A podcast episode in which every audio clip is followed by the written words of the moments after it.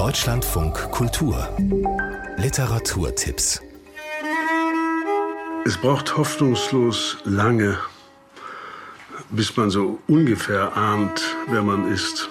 Als sich der langjährige Hansa-Verleger Michael Krüger aus dem aktiven Geschäft zurückzog, endete eine Ära. In seiner Zeit wurden gleich 15 Hansa-Autorinnen mit dem Literaturnobelpreis geehrt. Weil Michael Krüger weiterhin nach dem Credo lebt, dass ein Tag ohne ein Gedicht ein verlorener Tag ist, bleibt er leidenschaftlicher Lyriker, Schriftsteller, Herausgeber, Kritiker und Übersetzer. Zu seinem 80. Geburtstag hat Michael Krüger nun eine Rückschau auf sein literarisches Leben, seine Erinnerungen und Begegnungen vorgelegt.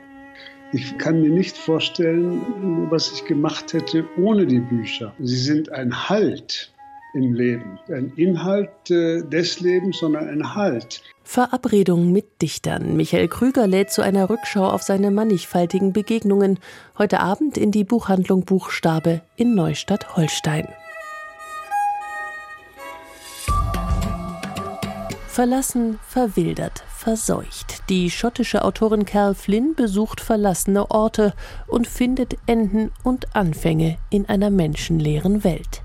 Das bei ihren Reisen entstandene Buch stellt sie heute in Berlin vor. When I was planning Ich hatte geplant, die schlimmsten Orte der Welt zu besuchen, etwa einen Ort mit nuklearem Supergau oder eine Stadt, die von der Lava eines Vulkans erfasst wurde. Aber als ich diese vermeintlich düsteren Orte dann besichtigt habe, sind sie mir gerade nicht hoffnungslos vorgekommen, denn sie waren schon dabei, sich zu erholen. Sie wurden schon neu genutzt. Sie waren schon überwachsen von Natur. Because of the way they had been repurposed, they had been grown over. Verlassene Orte, Enden und Anfänge in einer menschenleeren Welt. Cal Flynn im Gespräch mit ihrer Herausgeberin Judith Schalansky, heute Abend im Literarischen Kolloquium in Berlin. Max Planck, der berühmte Physiker und Nobelpreisträger, steht 1944 vor einer der schwersten Aufgaben in seinem Leben. Er soll ein Bekenntnis zum Führer verfassen, während sein Sohn Erwin im Todestrakt sitzt, verurteilt für die Mittäterschaft beim Hitler-Attentat vom 20. Juli.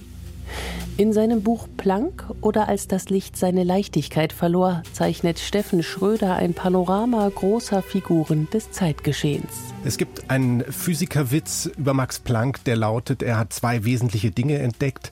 Einmal das Wirkungsquantum und zum zweiten Albert Einstein. Schlussendlich, es geht ja in diesem Roman auch viel über Väter und Söhne. Planck oder als das Licht seine Leichtigkeit verlor. Steffen Schröder liest heute Abend im Max Planck Institut in Magdeburg.